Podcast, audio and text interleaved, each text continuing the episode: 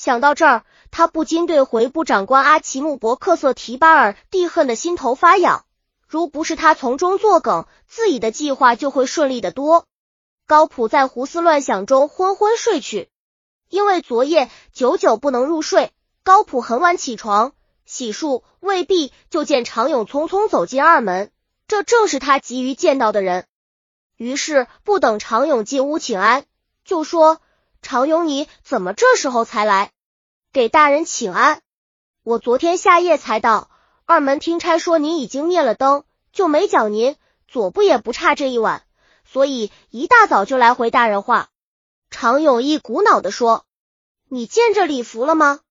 高普又问：“回大人，昨夜回来就见了。张明远也安排住下了。您看什么时候叫他来见您？你先把礼服叫来。”咱们先合计一下，再见张明远不迟。高普判时道。这时有伺候高普的小厅差司小二来收拾高普的洗漱用具，顺便问道：“老爷在哪用早饭？”就端到这儿来，告诉厨房，想午饭给礼服、常勇单开一桌，再多加两菜，他们替我招待客人。知道了。您还有什么判时？司小二问。今天想五色提巴尔蒂大人也许会在这用饭，告诉厨房预备下回人的菜。他不吃，咱自己吃，免得临时措手不及。下人的饭也得预备点，要不他随来的人也没得吃。是，我去了。司小二说着，端着脸盆出去了。常勇说：“我这就去找礼服。”也退了出去。高普穿好衣裳，专等用早饭。一夜睡眠不足，早就饿了。到了叶尔羌任上，高普就不在饭堂用餐，因为没带家着，吃饭是一个人，所以不是书房就是室。除非有客，他也懒得让底下人带候着，正襟危坐的吃饭，不如书房寝室，只用司小三侍候自在。他踱步到书案后坐下，刚拿起一册昨天送来的经报，还没来得及看，司小二提着食盒进来了。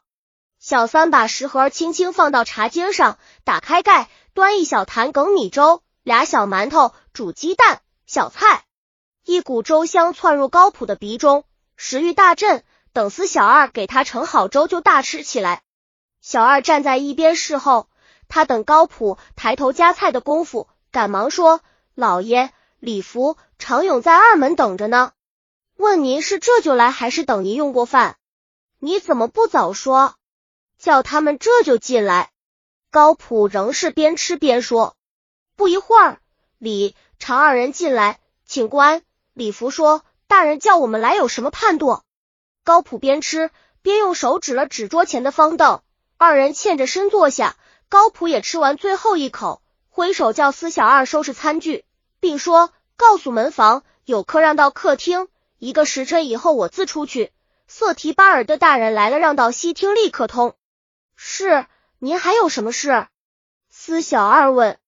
告诉二门闲杂人别进来，有事下午再说。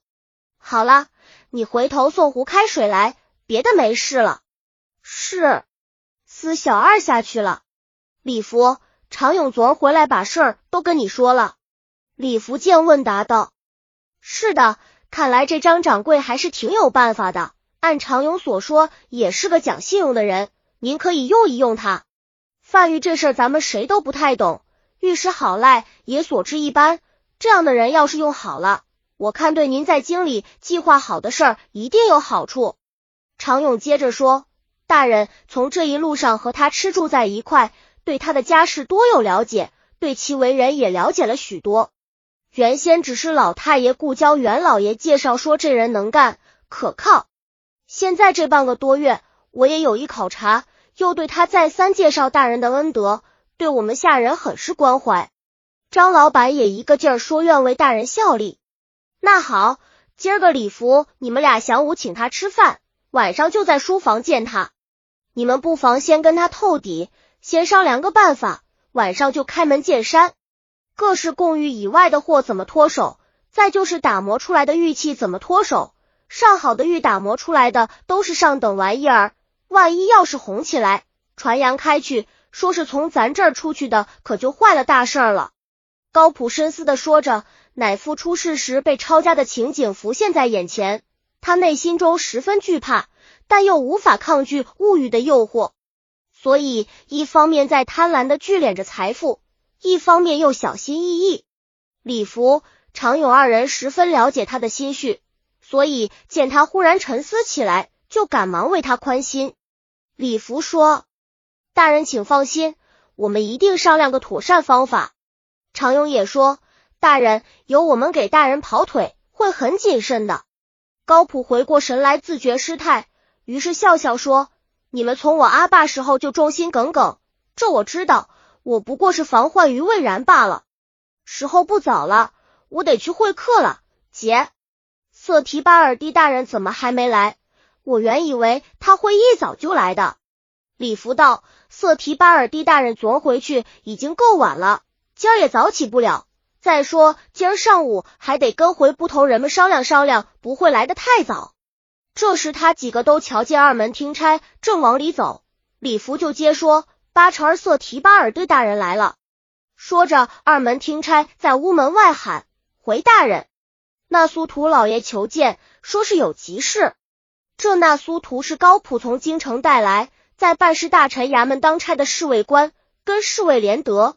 比贴是七帮有三人组成了高普衙门里的亲信班子，虽是亲信，高普却从不跟他们商公事以外的事，所以这几个人也很少到后宅来。今儿那苏图到来，一定是有十分紧急的事儿。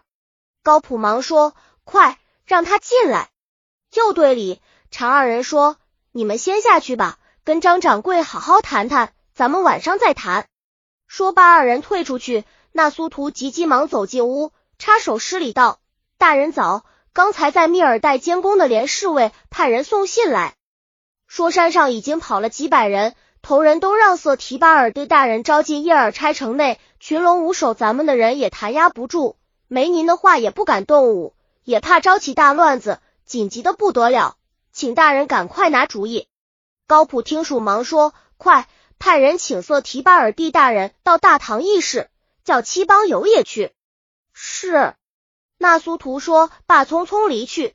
这边高普喊司小二道：“小二，快更衣。”司小二忙进内宅，拿出高普官服替他更衣。高普来到大堂，刚刚坐定，差役传过话来说：“瑟提巴尔蒂大人到，请。”高普说道：“请瑟提巴尔蒂大人。”差役又传出话：“瑟提巴尔蒂也是官服盛装，宽步走入。”举手施礼道：“高大人召唤，想必有要事。”本集已经播放完了，喜欢的话记得订阅专辑，关注主播，主页更多作品在等你哦。